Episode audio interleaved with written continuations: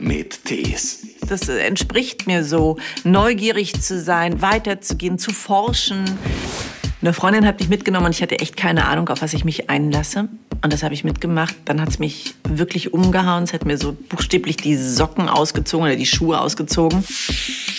Wenn ich mit dem Surfbrett, vom Surfbrett reingefallen bin, ich äh, könnt gar nicht, kannst du gar nicht glauben, wie schnell ich wieder aus dem Wasser war. Das kommt natürlich durch einen Film, den ich viel zu jung gesehen habe. Wenn man dann weiß, man kann in den ersten vier, fünf Tagen, eigentlich viereinhalb Tage, um genau zu sein, kriegt man, wenn man Kaffeetrinker ist zum Beispiel, absolute Kopfschmerzen, dass du denkst, ich steige hier gleich wieder aus, ich fahre nach Hause. Energie folgt der Energie. Quantenphysik. Oh, Altschelim, Altschelim, Altschelim. Ein Podcast von SWR3. Mein Name ist Christian Thees und wir sagen Hallo, äh, Denenesh Sudé, die ihre Stimme verschenkt hat. Sie hat sie eine Animationsfigur geschenkt, und zwar im neuen Walt Disney Animationsfilm Strange World. Denenesh, die ja auch die erste schwarze Fernsehkommissarin in Deutschland war. Im Polizeiruf 110 damals. Dann hallo nach, ja, Berlin oder wo bist du gerade? Wo bist du gerade? Dankeschön. Ich bin in dem wunderschönen Berlin bei wunderbarem Wetter. So, Denenesh, hm. wenn du noch aussteigen willst, dann jetzt oder nie? Nein, nie, nie. Komm, ich stelle mich deinen Fragen. War nur ein Witz. Komm, lass uns Geschichte schreiben. War ein Zitat aus deinem Film. Ich fand den Satz nur so schön. Wenn du noch aussteigen willst, dann jetzt oder nie? Gerne. Nein, war nur ein Witz. Komm, lass uns Geschichte schreiben. Äh, du bist Meridian, die Mutter einer Entdeckerfamilie. Das sind die Clades die erwartet jetzt eine neue Mission. Sie müssen ein unerforschtes Land entdecken mit fantastischen Wesen. Wie hast du angefangen als allererstes? Man nähert sich der Stimme. Wie am besten an in deinem Fall? Ja, das habe ich mich auch gefragt. Ähm, nein, das ist ja das erste Mal, dass ich einen Animationsfilm synchronisiert habe. Und das war wirklich ein Wunsch, den ich insgeheim schon ganz lange ähm, hatte, in mir. Den habe ich eigentlich auch überhaupt nicht kommuniziert. Und deshalb war ich umso glücklicher, als ich zu dem Casting eingeladen wurde und dann ähm, auch die Rolle in Strange World von der Meridian bekommen habe. Aber wie habe ich mich jetzt angenähert? Ähm, wir haben morgens um neun den Film gesehen. Sehr spannend. Ähm, und bin dann danach gleich ins Studio gegangen. Also da ist im Synchron ist nicht so viel Vorbereitungszeit, aber ich habe natürlich die ganze Zeit einen Regisseur an meiner Seite, der mit mir die Rolle sozusagen erarbeitet und ähm, auch lenkt. Und was ich ganz spannend fand beim ähm, Animationsfilm, dass man eigentlich Emotionen an den Augen ablesen kann und rein an den Augen. Und ich weiß natürlich, wenn ich mich selber synchronisiert habe, dass ich immer auf den Mund achte, damit ich lippensynchron bin. Ja, Aber klar. nein, Emotionen im Animation siehst du an den Augen ab. Und als ich den Twist für mich dann umsetzen konnte, oh, das war dann einfach nur noch toll. Das muss man aber auch wissen, dass die Zeichner oder die Visual Artists oder wie sie heißen, die die Figuren kreieren, dass sie das auch wirklich so in die Augen reinlegen. Und das tun sie offensichtlich. Ja, das tun sie. Das ist wirklich so, ja. Denn wir würden da gar nicht drauf achten, auf die Augen. Ja, wir nehmen die Figur als Ganzes wahr. Disney hat ja immer ganz oft eigene Vorstellungen, wie etwas sein muss. Ich muss immer daran denken, als Alexander Klavs in Hamburg den Tarzan auf der Bühne gespielt hat in dem Musical. Und der Schrei durfte nur auf eine ganz bestimmte Art und Weise gemacht werden. Nicht kürzer, nicht länger, nicht in einer anderen Stimmlage. Es gab ein Copyright auf diesen Tarzanschrei. Ja, ähm, aber das ist, äh, für mich ist das total erklärbar. Ja. ja, das ist natürlich, ähm, die haben äh, ganz klare Ideen und Vorstellungen und ähm, damit ist es natürlich auch unverwechselbar. Nicht? Ja. Also, wenn Klaus das dann nicht mehr spielt, sollte der Nächste auch den Tarzan in der gleichen Richtung spielen. Also. Mhm. Du hast versucht, die Stimme so zu machen wie das Original im Englischen oder so wie dein Regisseur dir das gesagt hat? Ich habe die Stimme, ich habe so gesprochen, wie ich es empfunden habe. Da gab es aber wenig Vorlagen. Das hat man gar nicht so oft, glaube ich. Doch, ich habe natürlich die Vorlage von dem gehabt, aber das ja. ist, äh, ich glaube, die ähm, Amerikaner gehen auch ganz anders vor. Die haben ja erstmal das Buch und dann wird ja animiert. Also auch da gab es nochmal so ein paar Abweichungen. Eigentlich war ich in der besseren Situation, weil ich was gesehen habe. Und ja, ja. Ähm, klar, und das erarbeite ich dann in dem Moment mit dem Regisseur im Studio. Deine Figur ist auf jeden Fall nicht nur Entdeckerin oder, oder Entdeckerpartnerin, sie ist eine leidenschaftliche Pilotin. Ja. Es stellte sich die Frage, kann man mit Höhenangst eigentlich fliegen? Tja, das ist eine gute Frage. Ich bin nicht mehr ganz so höhenängstlich, glaube ich. Ja. Ähm, ähm, nein, aber natürlich, im Flugzeug habe ich ja auch irgendwie Boden. Das ist für mich gar kein Ja. Thema. Nee, aber in, in, da merkt man die Höhe auch nicht. Ne, Das ist dann Flugangst wahrscheinlich wieder. Das wäre was Ähm, anderes, aber die habe ich ja nicht. Genau, nein, eben nicht. Aber die Höhenangst hast du mal gehabt? Ich war jetzt lange nicht mehr irgendwo auf dem ähm, Leuchtturm. Da war halt ein Gitter unter mir und ich konnte den Boden und die Tiefe sehen. Ähm, Ja. ja ähm, das war wirklich schwierig. Ich habe es aber lange nicht mehr gemacht. Habe ich jetzt Höhenangst? Ich glaube, ich habe die überwunden.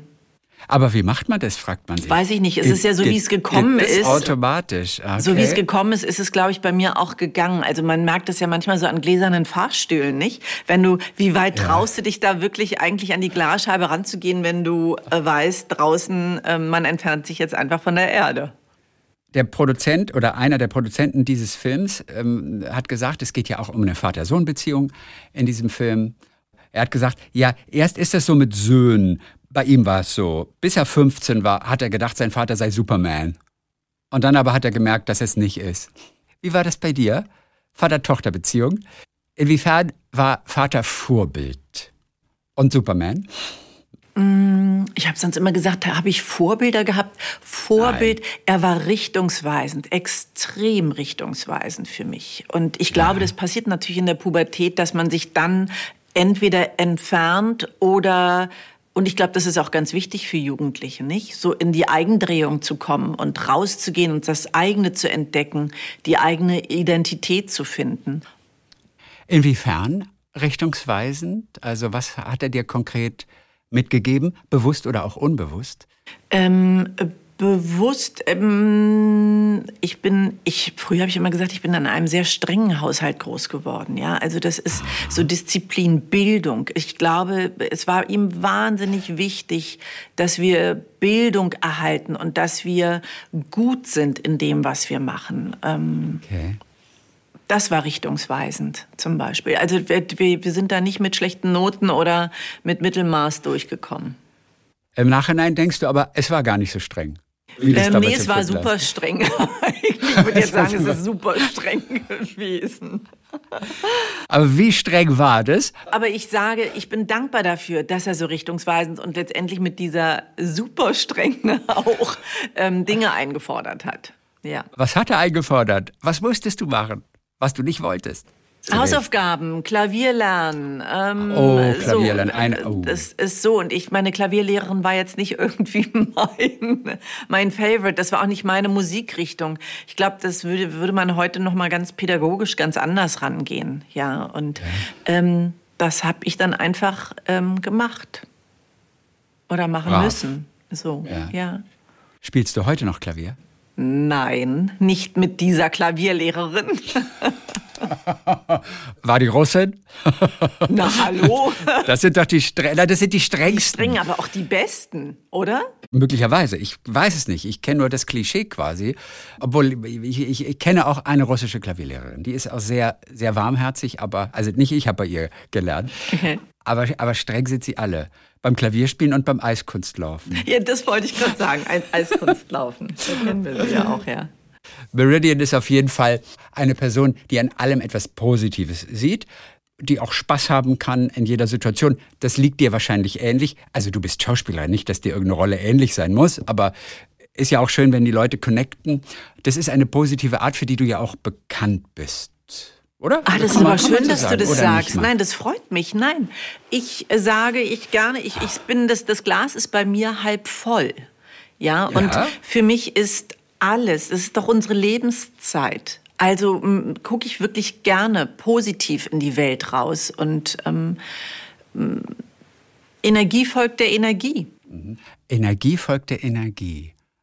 Das ist Menschen, die generell positiv sind, Und ziehen das auch jemandem, an. der auch positiv ist. Ja, und die ziehen das auch an, nicht? Also das, das ist Quantenphysik. Wenn du den ganzen Tag denkst, da widerfährt mir was äh, Schlechtes oder äh, ja, du ziehst es an, es passiert dann wirklich. Leider denken wir das ja nie mit den positiven Sachen, ne? Man könnte ja auch immer rausgehen und sagen, ja. heute wird der schönste Tag in meinem Leben.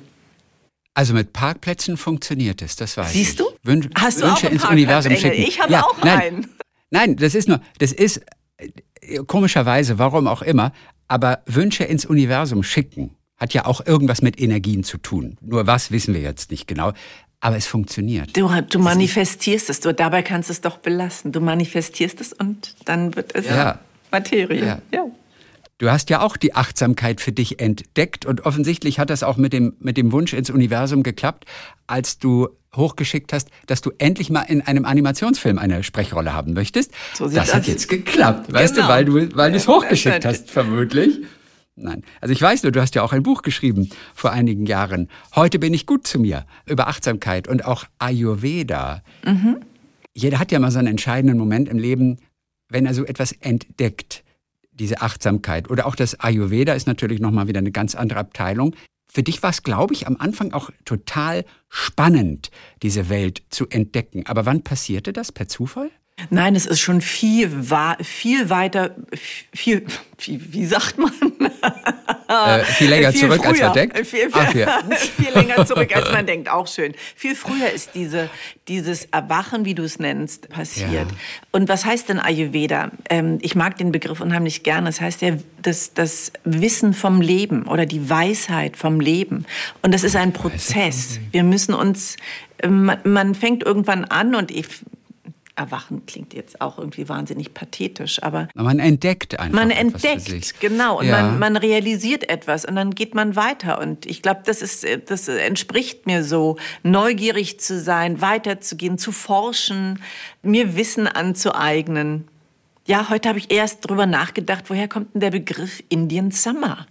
Also ich weiß, es muss irgendwo in Kanada oder so Nordamerika mal entstanden sein, aber woher kommt, wieso sagen wir eigentlich Indian Summer? Was hat denn das jetzt mit Indien zu tun? Oder so, also das muss ich heute noch googeln. Ach, du weißt es auch gar nicht. Ich weiß es noch nicht. Nein, das habe ich hier mit meiner Redakteurin besprochen. Und eigentlich ja, hat sie den Auftrag zu googeln. Ich glaube, das passiert noch.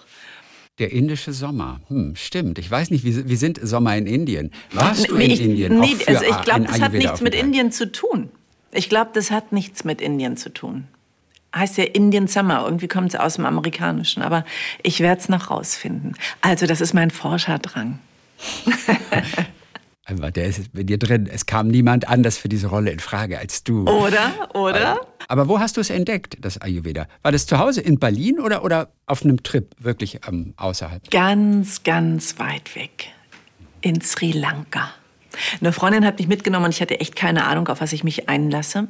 Und das habe ich mitgemacht. Dann hat es mich wirklich umgehauen. Es hat mir so buchstäblich die Socken ausgezogen oder die Schuhe ausgezogen, wie man sagt. Und ähm, dann fand ich das aber eine so tolle, tiefgreifende Erfahrung, dass ich regelmäßig, glaube, ich bin sogar gleich im darauffolgenden Jahr das zweite Mal hingefahren und dann immer wieder mit Abstand von drei, vier Jahren. Und ich ähm, fände es, ja, und ich habe gemerkt, dass es so wenig Informationen gibt, wenn man sich das erste Mal darauf einlässt.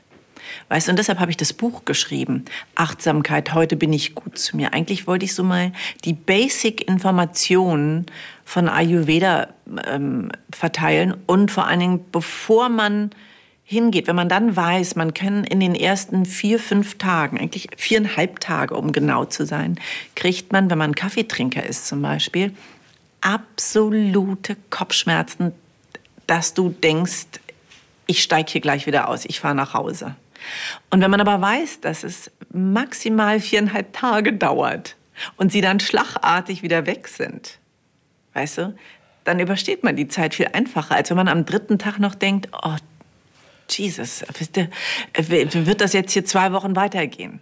Das ist der Koffeinentzug dann einfach. Das Koffein ja, und das ist natürlich, ja, und der ist extrem, weil man natürlich in, während einer Panchakarma-Kur zum Beispiel im Ayurveda wirklich täglich Massagen bringt. Alles wird dermaßen angeregt, dass deine Zellen Giftstoffe loslassen.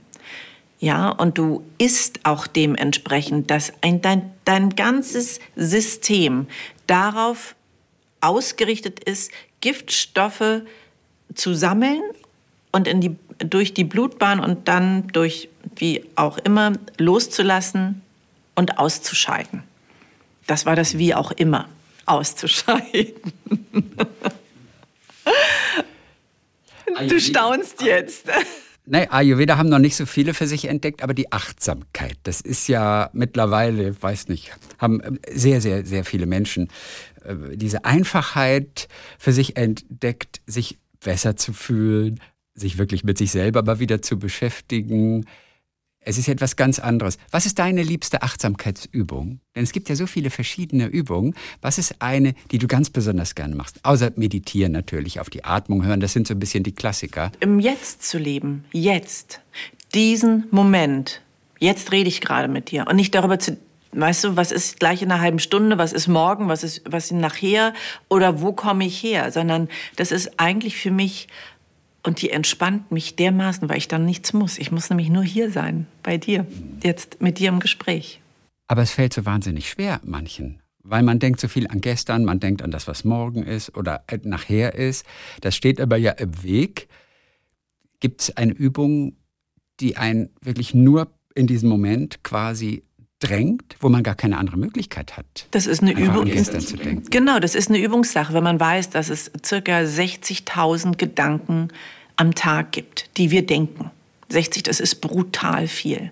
Und wenn man einfach sagt, ah, jetzt bin ich, jetzt denke ich gerade schon, ich rede mit dir und jetzt denke ich, was kriege ich denn gleich zum Mittag? Was habe ich das Richtige bestellt? So, äh, wenn ich das merke, in dem Moment, dann meine Übung ist einfach nur zu sein, atmen, meine Füße zu spüren und mich auf dich zu konzentrieren. Punkt. Ich hole mich einfach immer wieder zurück, ganz schnell. Loslassen, auch da, loslassen. Und, und das, ist, das ist ein Tränen. das möchtest du gerne wissen, oder? Sag ich nicht. Irgendwas Gesundes auf jeden Fall. Na, na klar. Und was Leckeres. Das eine schließt das andere nicht aus. Liebstes Essen, was gesund und lecker ist. Ja, äh, in anderer Reihenfolge. Bitte. Mhm. Lecker also, und gesund. Mhm.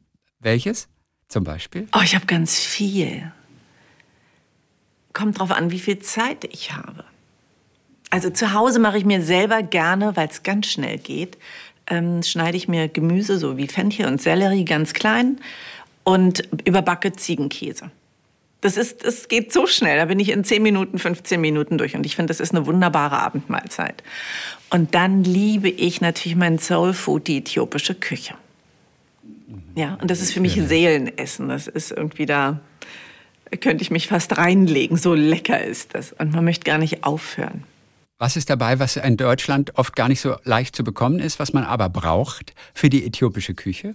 Ach, da kannst du schon, ähm, das sind natürlich ganz spezielle Gewürze, Berbere. Ja, das ist so wie, äh, ähnlich wie das Curry. Das ist ein, eine Mischung aus Paprika, Chili, Knoblauch, Zwiebeln, die werden alle getrocknet in der Sonne und werden dann geschampft und dann ist es das Pulver. Das ist, das ist eigentlich die Hauptzutat.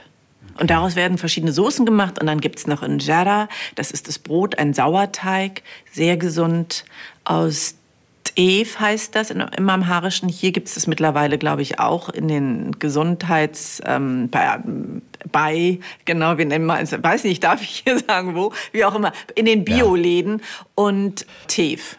T-E-F-F, glaube ich, wird es geschrieben. Sehr volles, sehr wertvolles Getreide. Und daraus gibt es einen Sauerteig. Und das Schöne beim äthiopischen Essen ist auch noch, du isst mit den Fingern. Ich finde das sehr sinnlich. Du steckst dir nämlich nicht kaltes Metall in den Mund. Musstest du dich daran gewöhnen? Denn ich fühle mich unwohl dabei, wenn ich mit Fingern essen muss. Ich fühle mich immer schwierig. Ehrlich? Warum? Ja.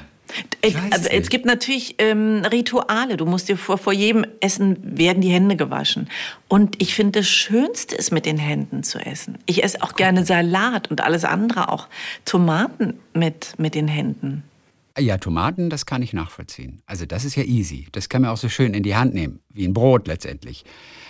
Und, und Ach so, weil du, ah, du redest über die Technik.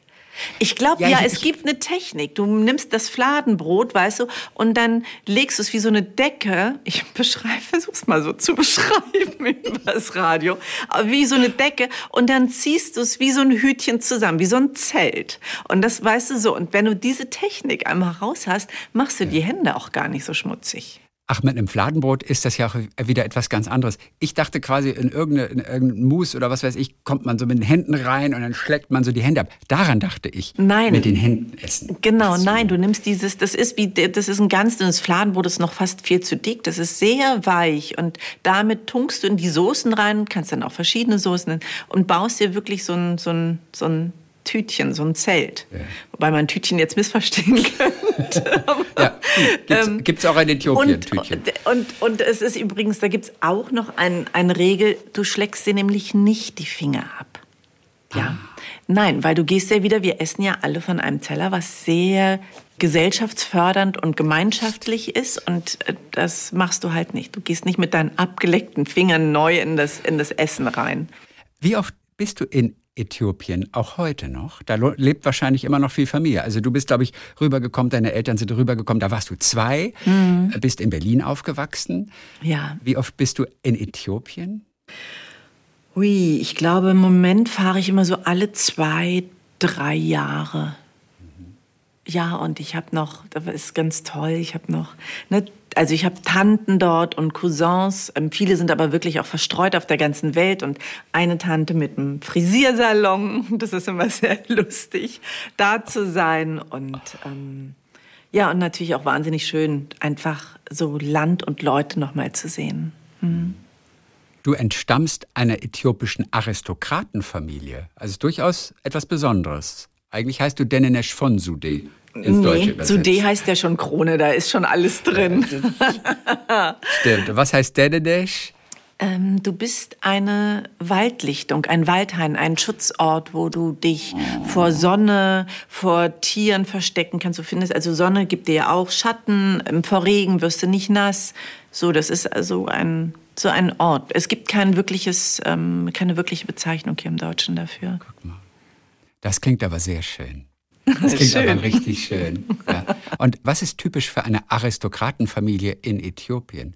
Das ist natürlich ein Stand damals. Ähm, wir sind darin nicht aufgewachsen. Mein Vater hat das sehr getrennt, hat gesagt, wir sind jetzt in Deutschland und ähm, wir schleppen da unsere Vergangenheit nicht mit. Also bin ich damit auch gar nicht groß geworden. Ich weiß um unseren großen Familienclan. Ja, das ist ein Matriarchat gewesen. Das waren zwei Frauen, Urgroßmütter für mich an der Spitze, ähm, die sehr vermögend, sehr viel Ländereien hatten. Ähm, sowas wie Grafschaften, Lordschaften, ich weiß gar nicht, was gibt es ja heute hier in Deutschland auch nicht mehr. Und was ich aber in letzter Zeit nur noch mitgekriegt habe, wenn ich in Äthiopien bin, dass es wirklich noch mal Familientreffen gibt, dass die aufeinander achten. Und ähm, dann sitzt man wirklich in so einer doch sehr modernen Villa und das ist irgendwie toll ausgestattet, Marmorboden und so. Und man sitzt so außen am Kreis, an der Wand lang, sind ganz viele Stühle aufgebaut. Und dann kam wirklich einer rein und hat mit so einem Stock auf den Boden gehauen, hat so mehrere Zettel in der Hand gehabt und berichtet aus Familien. Wir sind ja alle irgendwie mit ein, über Ecken verwandt gewesen. Es waren 120 Leute da. Wer ist gerade krank? Wer braucht Besuch? Wer braucht Hilfe? Ähm, wer ist im Ausland? Wir wurden vorgestellt, weil wir so das erste Mal daran teilgenommen haben, ähm, ähm, bewusst ähm, und ähm, sind dann aus der und der Linie. Und das ist irgendwie schon witzig und spannend. Habe ich damit heute noch was zu tun? Nein. Also dein Vater war streng, hast du vorhin gesagt. Sprache ja. war deinem Vater, das hat er dir wahrscheinlich auch mitgegeben, die Liebe zur Sprache. Und das war ihm so wichtig, dass du, aufgewachsen in Berlin, nicht mal Berlinern durftest zu Hause. Krassisch. Und du hättest also. aber gerne. ich wollte jetzt loswettern in Berlinerisch. Ähm, wobei es heißt ja Berlinern und nicht Berlinerisch. Ähm, ja, da, er, hat, er hat ungemein darauf geachtet. Das war für ihn das Letzte. Ja. Dabei wäre das doch so, ich weiß, ich meine, ging es ihm damals um Integration? Wahrscheinlich war für ihn kein Thema. Ich meine, er war ja auch relativ frisch noch, auch in Berlin. Da ist ja Integration schon immer ein Thema. Mit Berlinerisch hätte man sich ja wunderbar auch nochmal so integriert. Und das ist so bezaubernd, das ist eigentlich schade, dass du es nicht durftest. Ich kann es ja trotzdem, ähm, weil ich es mir einfach draußen angeeignet habe. Heimlich, wa? Ja, heimlich. Einfach heimlich. Ja, genau. Und, und man muss immer die Stimme um mich impressen, ne? Für, fürs Berlinerische. Warum eigentlich? Weiß man denn? Nee, weiß ich nicht.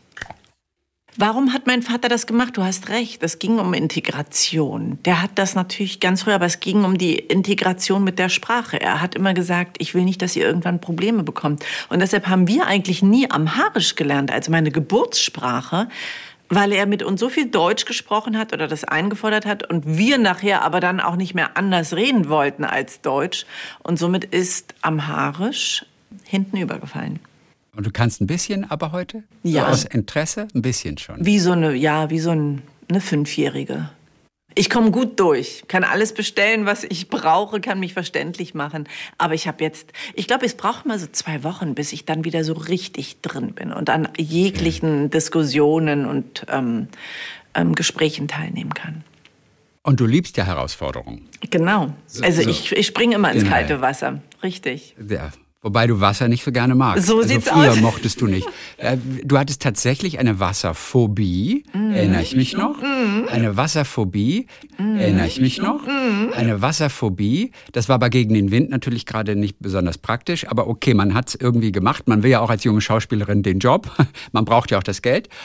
Ähm, Aber was ist aus dieser Wasserphobie geworden? Also du hast eine regelmäßige Rolle bei der Inselärztin zum Beispiel. Du stellst dich also offensichtlich dieser Phobie. Ja, genau, aber äh, da musste ich ja nicht ins Wasser. Also die Schwierigkeit war wirklich bei gegen den Wind, weil das war, äh, wenn ich mit dem Surfbrett vom Surfbrett reingefallen bin, ich äh, könnt gar nicht, kannst du gar nicht glauben, wie schnell ich wieder aus dem Wasser war. Wirklich, ich habe mir auch die Schienbeine alle aufgeschrammt, weil ich das einfach ganz schnell wieder raus musste.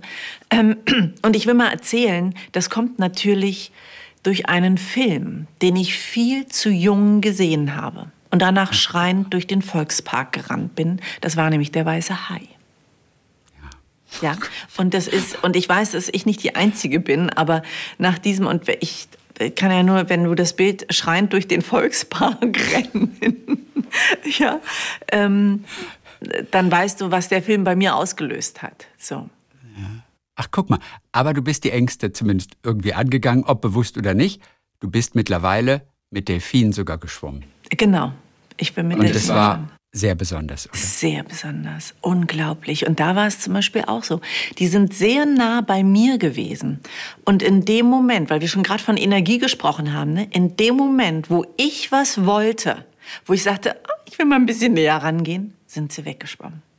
Und den Moment weiß ich noch. Und dann dachte ich, oh, warum habe ich denn das nicht einfach so genossen, so wie es gerade ist, sondern ich wollte irgendwie noch mehr, ja. Und ähm, Danesh Sudé, die jetzt in Strange World, dem Disney-Weihnachtsfilm, die Rolle der Meridian spielt.